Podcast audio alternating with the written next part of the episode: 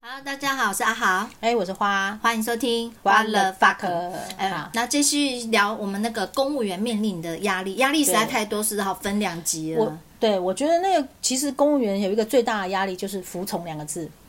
这真的是哎，对，因为你在公务员体系啊，真的你服从是大于一切的，而且嗯你要压抑自己的本性，真的在开会的时候特别特别是这样子。对，因为有一些人可能讲出很奇怪的话，你也只能翻白眼，因为对 你你不能讲什么。对，而且如果他是他他是你的组织，然后他要求你一定要这么做的时候，嘿只要在合法的范围之内啦，对没有对，错，所以你就是要压抑自己的本心这样子。对那再加上我觉得，尤其是现在选举要到了，嗯然后就常常会做一些很奇怪的事情。呃，我因为离开那个机关有点久，所以已嗯经无感了，这部分比较无感。对，所以这个我觉得服从服从这件事情，就是让公务员压力最大的一个部分啦、嗯没有然后再错加上这个压力，其实不管你调到哪个机关去，可能都是没有办法避免 的。像这种这种压抑啊，我想到一个例子，就是嗯说，呃，就是“指鹿为马”这一句成语，大家应该都知道。对，对，那它是这个是故事的缘起是在于，就是说那个宦官啊。呃，应该是赵高吧？对啊，如果讲错，大家不要骂我，好因为我历史不好。好，好，反正就是那个宦官奸臣嘛，他就是要彰显出那个权力的傲慢啊、哦，所以他故意拿了一只鹿，然后对着所有的大臣就说这是马，这是一头马。嗯那大家觉得它是鹿还是马呢？哎、嗯结果呢？怕死的人通通都说，这当然是一头好马。开始就有人瞎掰了，说这个马、啊、就是颜色真是漂亮，就怎样巴的结长官啊，对对对，就是巴结。啊那只有那些不知死活的忠臣还说，这明明是一只鹿，你们太荒谬了。好，他就那死这样了。对，这样说好了。我如果出任公务员，我会说他就是 鹿。但够了二十年，我会说他是马， 因为我不想死， 所以公道在自己心里面就好了。对，可是你能想象，就是说这个中间的那种心性的扭曲吗？我可以理解啦嘿，因为你要在这个职场里面生活下去，你不得已只好扭曲自己。但是你、嗯你知道你处在一个很矛盾的状况啦，你的本心是没有变的，对嗯但是你不能够公诸于世，这样、你不能让世人知道这是多么的荒谬而已。对，所以我觉得某方面夸张一点来讲，其实公务员的那种必须服从，他就有点像指鹿为马。哦，我懂，他不得不服从，因为这对是他的职业。对对嗯对那可能也有有的人会说，你在私部门，你也可以不服从啊。但是私部门我们是可以有一个建议出来嗯的，然后私部门它其实是着重在商业利益，它要赚钱啊。公司利益，对对有公对司才有你啊。对对对，它嗯是公司利益，所以它比有时候不会像公部门，它可能会为了说我想要继续呃当选，或者是、嗯呃一些跟政治上哎比较有关系有关系的哎做一些奇怪的事情这样子。嗯对，那我我再举例说，呃，这个服从是还包含了什么？比如说我们那时候做行销的时候，嗯然后一开始呢要冲那个按赞。按赞数，哦，那按赞数呢？首先就开始要求啊，好，回去用你的嗯 FB 帮我按赞、才一个而已啊。啊，你要叫你的朋友按赞。那我不然后比干如说，对，啊，比如说我们有贴文的时候，哎，啊好，回去做分嗯享，用你的 FB 来做分享。为什么我要让我朋友看这种垃圾东西呀、是好，再来就是比如说，呃，有一些网军他可能在不同的社群里面留言，嗯然后重伤我们机关哦啊，啊好，快点用你的账号去回复，说这一切都是假 的。我能干嘛好呀？啦，所以啦，你看你懂吗？这就嗯，为什么很无力耶嗯对为什么我的私人领域要被要求提供出来？对因为你要表达你的忠诚，对对对对对，对，这就是一无形中堆叠的那种压力啊。嗯那你可以什么都不要做，可以，你可以都不愿意配合，那官也与你无缘。对，那说嗯个得官位就会与你无缘。对那我们之前讲过嘛，一个萝卜一个坑啊。对对对，所以你就是要善用各种方式表达你的忠诚，让组织们觉得说，嗯哇塞，这个好使唤。就跟刚我们也有提到，就是说，如果你要找自己的左右手，你肯定找配合不来砸自己脚对的、啊，，肯定找那个呃，可以把自己 FB 贡献出来的。对呀、对呀、 没有错啊，嘿所以这就是也是一种压力啊啦。确实，对，然后再来是啊，我觉得公务员为什么压力大？就还有一个就是我们的工作选择被局限了。几乎没得选啊。也有人会说你可以商调啊，啊啊！商调像我这把年纪就一直调不成功啊。哎，对，那可是你在私人机关也有可能找不到工作，因为你年纪一大把了。对好，那我们讲一下为什么公务员的选择会有一个局限啊？因为我觉得我们考试考上了呢，它虽然是一种保障，对，但是它也像一条锁链一样，把我们嗯五花大绑绑了起来。也是对，对，因为你很难说啊，算了，老娘辞职不干了。嗯，对我试过就不成功哎、嗯对钱还是很难很重要，对，因为你过去的经历都是在做行政业务的，这个对在私人机关是不需要的，对对所以你就很困难。对然后呢，再来是我们的商调也一直会被挡，像我年轻的时候，那时候商调也一直被挡，对然后年纪大了就商调不走了。对啊，像这像我现在这个年纪，真的今年不知道面试过几次了，对啊，哎呀，蛮伤心的。对，所以你的工作选择就有一些局限性。嗯那可能很多人呐、会觉得说，呃，那私人机关也是一样啊，我也可能年纪大了也找不到工作啊。可是问题是在于说，因为我们有一些考试上的保障的时候呢，呃，可能你在待一个机关里面呢、你就不是在选择你想做什么了。啊，比如说我在私人机关呐、我知道我去 Seven Eleven 可能就是做服务店员、收银台，这个我可以我知道啊，我也想去做，所以我去应征。对好，但是我是公务员的时候呢，我今天分发到了这个机关，你根嗯本就不知道你要做什么工作，你是被做你要人家分配给你的工作。哦作对我叫你去做收发，你就做收发；我叫你做档案管理，你就做档案管理。你什么都必须接受，嗯因对为你就是要服从嘛。对，我觉得那个公务员刚分发的时候，那那个前几年的职务啊，几乎有点，我觉得一有一半几率以上的人都是后来都被定性了。对就是比如说他是被分到，比如说他是如果做那个呃都市计划，那他可能只要不离开这个都市计划相关单位，他对可能以后一辈子都是在做这对，个他一业直务、欸。对对对，他会一直在做这些业务。对对没错对，对那如果是户政啊，像综合行政，如果他一直在户政，他都不离开的话，那那就一辈子只会以这一件事情了。对嘿对，那主要是呃，因为我们一开始出任公务员，可能有好几年，就是说，不管长官给你什么工作，你就是只有接受的份啊呐、对对但是人家可能也会觉得说，你在私部门也是啊，人家叫你做什么就做什么啊。嗯，但是问题是，我在私部门的时候，我一开始应征的时候，我已经有一个明确目标，说，哎，我可能想要去做业务，我就知道我要去卖东西。嘿，嗯好，我我知道嘛，或者是说，哎、我要去工地，我可能就知道我要去晒太阳，我要去对搬钢筋。对对对我有一个呃计，就是我已经有一个预期了。嗯，但是你在公部门，你真的很难预期说，我可能会去做什么工作。对嗯对，因为你进去的机关各种工作都有，然后大部分的长官是不会。根据你的事性给你工作的，我们对我以前的经验都是，通常是我拿到职务分配表，我才知道我被换了什么工作。呃，甚至是说，好像在一个局里面会有好多个科嘛，对不对？对那其实呃，我也蛮少遇到，就是说有哪一个局长啊，哈，他他有这样子的魄力，就是说他把全部局里面所有的大家的呃人才都视为是一个一个比较呃，就是一个培训，就是对流对动的对人对才对库。对，没错，很难嗯很难，对，他真的很难。因为大家都想要就是稳定，对好那当你已经很熟悉这个业务了，我把你换走，我不是找自己茬吗？对，哎所以没错，而且他们也很担心说这个工作出 trouble，对，所以他们就不太会去调动同仁的工作。对他们比较就是呃，公家机关比较不会从就是人才长远培训的角度来去是做业务的分配跟安排或轮调，所以是几乎很少在轮调啦。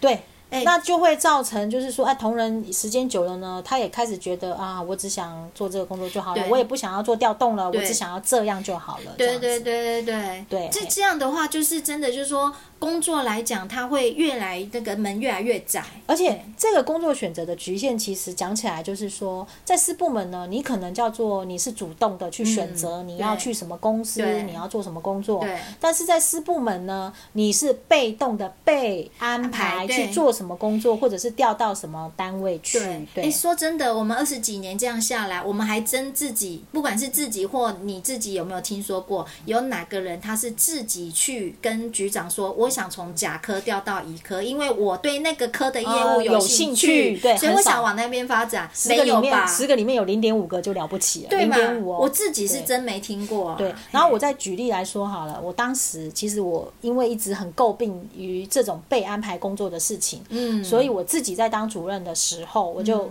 突破了一个安排工作的方式。哦，我的工作，我让同仁的工作是先填填写志愿，好好哦，就是在秘书室里，面的各式各样的工作嗯啊，然后我就让他们开始填写志愿。好好哦，因为呢，我会觉我自己觉得啦，你喜欢你的工作，乐于你的工作，你才会做得开心。对对对嗯，然后呃，这样你就开开始开始就会填第一、第二、第三嘛，你就是每一个都要填你的志愿这样子。嗯那原则上我在安排工作的时候，我会尽量让它是在他的第一跟第二志愿。哦，对，，那每嗯年、每年我都会调整一次工作，所以每年都让他们填一次志愿表。好好，我在想，你这个制度如果发扬光大，哪一个局长愿意这样？那那个单位的人，但是我告诉你啊真是太幸哦福了，，曾经有人跟我讲过说我的那个胆子很大，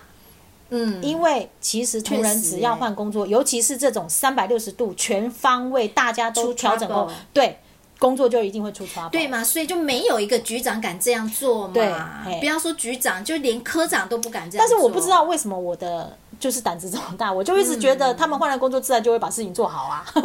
可是事实证明也是这样、真的啊啊，。同仁也就是会把事情做好啊。你看，我们当时被安排去做那个工作之前，我们难道知道怎么做它吗？不知道啊。啊结果对去了以后呢诶可是说到这就做嗯个，好我啦我通常会这样，比如说，因为我通常转换工作都是在呃农历年后开始做转换，嗯所以我在农历年前呢，大概一月的时候，我就会让他们知道说未来新的工作是什么工作，嗯他们自己那他们去交自己接对他们自己也会花大概一个月的时间在做那些交接的工作了，嗯然后就是整个在农历年过完之后，大家就做新的工作。而且我觉得这样子它有点活水的概念。对，因为我当时就很怕说某一个工作只有一个人会，他如果离开了死定了，那个工作就没有人会。对啊，哎所以我我觉才得会做这种我真的调整觉得听众朋友，如果你啊有那个人脉，比如说你的妈妈是某单位的局长哈，哎，真的有这种哎、哦，好哦，好哦，有赶啊快给他建议一下。有啊，以前以前来工训处帮我们上课的处长，他他自己女儿也是公务员。哦，哎、对啊，假如是有这种关系，记得把这个制度带回去跟你我爸觉爸妈得妈讲。我哎觉，得是会让整个机关活化起来，但是对但是我还没讲完。啊，这很好啊。后来呢，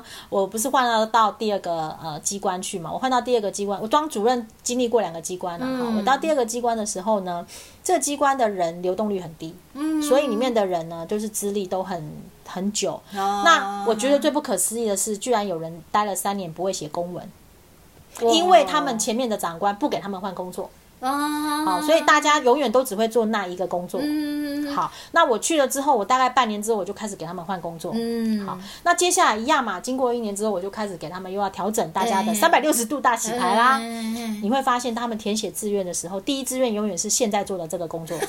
好，没关系，那至少是一个志愿呐。是啦，是啦。那通常遇到这种状况，我就会让他做第二个志愿的工作啦嗯，因为我选不让他做原来的工作啦。他曾经有机会拥有选择权嘛？是是是，至少他是有选择权的。对啊对啊因为我想要打破这个工作选择的局限啊。对啊，哦，我觉得好可惜哦。拜托，如果你有哪个市长候选人，拜托赶快网留我们花花去政务官。 你想太多了好吗做人事处我已经处长好不好我已经对这样子的公务员生涯觉得太 累、太疲累了。你把制度我建正立在，完，你再走好了。我正在把那些堆叠的积木一个一个拿掉 呢。 好。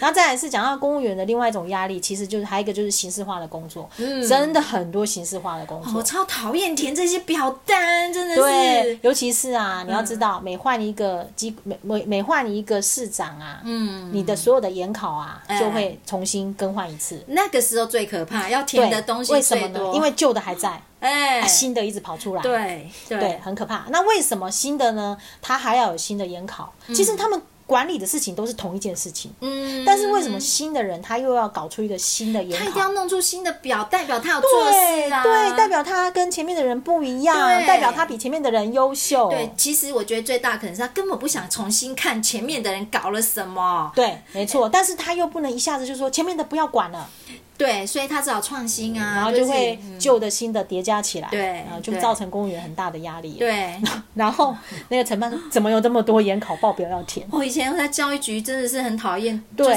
是研考他们真的常常就是呃选前一大堆要我们统计，嗯尤其跟市长的统计绩效啊对对，这几年市来的成绩单呐、有对啊关的对啊东西，对啊真的哎呀烦死了。对，然后再来像呃，已经推行了好一阵子的四审专案，嗯，哎呃，现在我知道还在做啦，只是现在没换有名字了吧嗯对，没有没有，只是现在没有以前那么好像就是说，哎，我们都在做这个大家一起节省的工作。什么叫四审你就专案啊？哎省到快死了，还要怎么省水、 省油、省省电电、嗯省纸，嗯对，好，那省纸就是他们在推行那个电无子纸化化嘛，对无纸对化，对对，嘿。然后省水跟省电啊，它就是从机关的大楼，你如果嗯在外面有办公大楼的话，你就是每一年哦的水跟电都要比去年少，嗯，对啊，省到最后大家都不要办公就好啦。对，很可怕吧？ 所以为了应付这种状况呢，我记得我们刚搬到新大楼的时候，第一年就要狂用那个水跟电， 好吧， 真的是有经验的人才会这要样。不然怎么办？第二年要比第一年省 哎、对啊， 那我如果今年好省了，我第二年我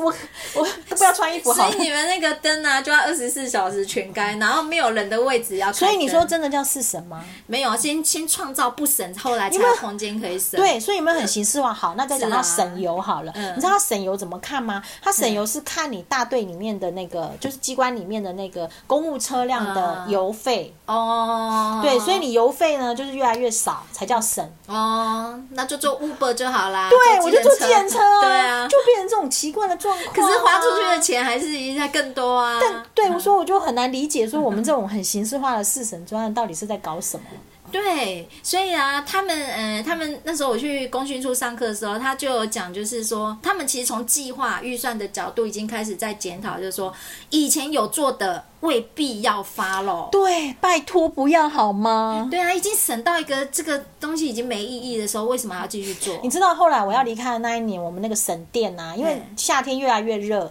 所以大家电啊，我们本来都开二十七度，然后因为嗯承办人从外面回来真的太热嗯了，嗯嗯然后我们就想要开二十六度。嗯嗯，差一度而已啊、对，然后可是我们的电费就会暴 增嘛，跟去年比啦，就会增加嘛，嘿然后我们就必须写检讨措施这样子嘿嘿，然后就会大家很痛苦，嘿然后我们就必须想，就变成又累到我们的秘书室好，那检讨措施就秘书室在写 的、啊。又不是承办人写的，嗯然后我们就必须花人花人这样去巡逻，说大家没有把暖气开到二十七度，啊，有没有很无聊真的哎，二十六度跟二十七度有差吗？就是电费会差。是啊，就对类似类似这种形式化，然后就造成公务员很大的压力啊、哦，那个水电那时候我听到，呃，有某单位就是有一个想法，就是说，那如果就是省到最后大家不能省的时候，就不如建议大家就是不要周上休班周哦休三日。哦，对对对，那对一天绝对省很多。对，就是在家里一天才远距办公，因为疫情时间大家已经习惯了嘛，对，也没什么不行、啊。说的也是有道理耶。可是其实是回家花自己家里的水对啊，电。对啊，对对对对对对对，没错，还是有在花。 对对，好。然后呢，像那个呃绳子，你知道我们以嗯前还有一种很好笑的方式，因为有一些没有办法绳子啦，哦，因为比如说发公文给民众，民众他就是没有办法，他没办法收到电子文啊呐、对，所以当我们发现说，哎，这个呃绩效比例很低的时候，我嗯们要怎么办？通知一定得公文了嘛，我们就要自嗯己想办法创造一些电子公文出来。哦，把那个分母拉大是吗？对，你看多无聊，形式化的 工作，有没有这种开始堆叠你的压力呢？对啊，就是、好了，接下来我们再讲到一个也会让你压力很重的。嗯之前我们在新北市政府的时候，其实各位可能不知道，嘿，因为新北市政府我们非常非常的重视发文的时效，哦，有有有有有，很可怕吧？哦，哦你知道对民众如果写一个公文进来啊，如果我要回公文啊，我要发文给民众，发文出去，所有发文出去都必须在收文当天开始起算二点五天之内要做发文哦，做发文哦，哎不是你们审判哦。你们太短了吧？我们是都七天呢、没有没有没有，哇七天是半截。我讲的是哦只要是发文，发文你如果是纯查没有关系哦，但是你只要有要发文出去的，都是二天五天内要发文。哦，太恐怖了。然，后如果是你是填写陈情案管系统的，四天内要结案，嗯，有没有很可怕？对啊，收因到为压力好大。对，因为你一个案子进来，你可能要去会刊，你可能要去找资料，对然后对再加上你要写公文，成盒就要跑多久了？最没讨厌。错。嗯所以后来呢，我们就会开始又演变出另外一种形 式啊，上有政策，下有对策。哦，比如说这个发文好了，发文我们就会先签后稿，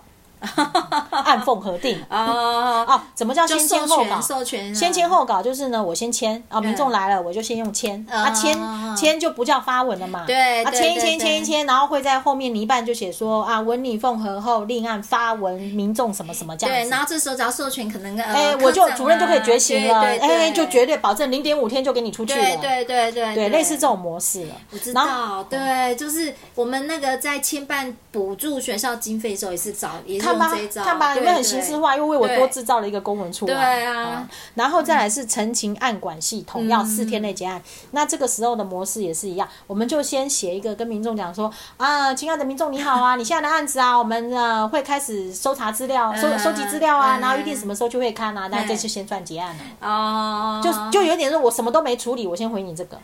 那就更惨啊！那这样子可能就石沉大海啊！不会不会不会，因为第一次他是他只管第一次哎、嗯哦进成案的案子哎，那你如果接下来它就叫序列，成警案管它就会序列了，哦还会它序列序列就对对就没有要求四天了，哦反正就是只有新进案件就是四天内要结那案。这样子，嗯、感觉上他也没有省到什么，他反而创造出更多东西，没有。错。然后你要知道这个公文时效发文的呃要求嗯演变成后来怎样吗？后来演变成说。因为你为了先签后稿，对你本来是不是一个稿就结束了？对呀那你先签后稿，是不是制造两个公文出来？是啊，就多一件事了。对，就多了一个公文。对那你在整个公文的那个数量上就变多了嘛？对呀、膨胀哎、对，压力又又来了。哎、为什么？这因也为是压力。警官首长又要求说，我们要把公文减量啊。哦，量多也不行哦。对，你不知道吗？超可怕的。那民众就一直写公文来，我量多还不行哎、啊对啊，你看真压力有的多大？他们那个什么神逻辑，我就我不懂，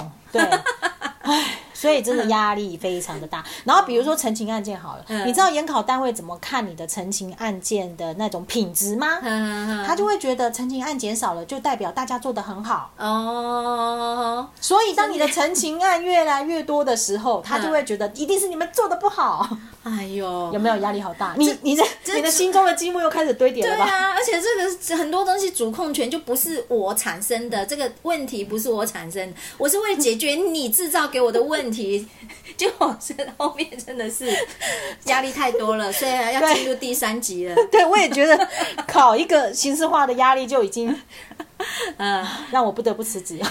那我觉得你以前怎么可以秘书室主任当的感觉好像很轻松啊？就我们会开始想很多还熊能康参熊还能康跟我啊，出国干嘛什么的？就要熊康熊康啊，想办法去处理这些被要求出来的东西，如何让它看起来美化啊？嗯，好对，那些压力有多大啊？我脑袋在装这些奇怪的东西。好，再次呼吁，有哪位市长候选人，你如果呃有认识的话，你赶快推荐花花。啊不用了好吗？ 对不对？拜托各位，只要让公文时效回到正常的状态 好吗？嗯好吗？就这样子，不要给承办人那么大的压力，因为你们要知道。承办人有这种发文的压力，秘书单位就有研考的压力，是所以对，因为研考其实研考人员要一直追着承办，所以承办人就北送，就对着承呃研考人员凶，研考人嗯员压力也很大。 对啊，所以如果你是综合行政，说真的，你跳入了研考的坑，跳入了秘书室档案管理的这些都坑是有的话，压力啊其实呃你就很容易对陷入这个压力的坑啊。对啦，其实秘书是什么工作都有压力嗯啦，就算做行销也有压力啦。对，但行销感觉坑那种坑是啊，错错比较错，错错，行销的压力也超大好吧，那我们就下一集再聊了。哦。吧好啊，压 OK 力大到要 聊三集，不好意思哈、那我们这一集先到这边，好拜拜拜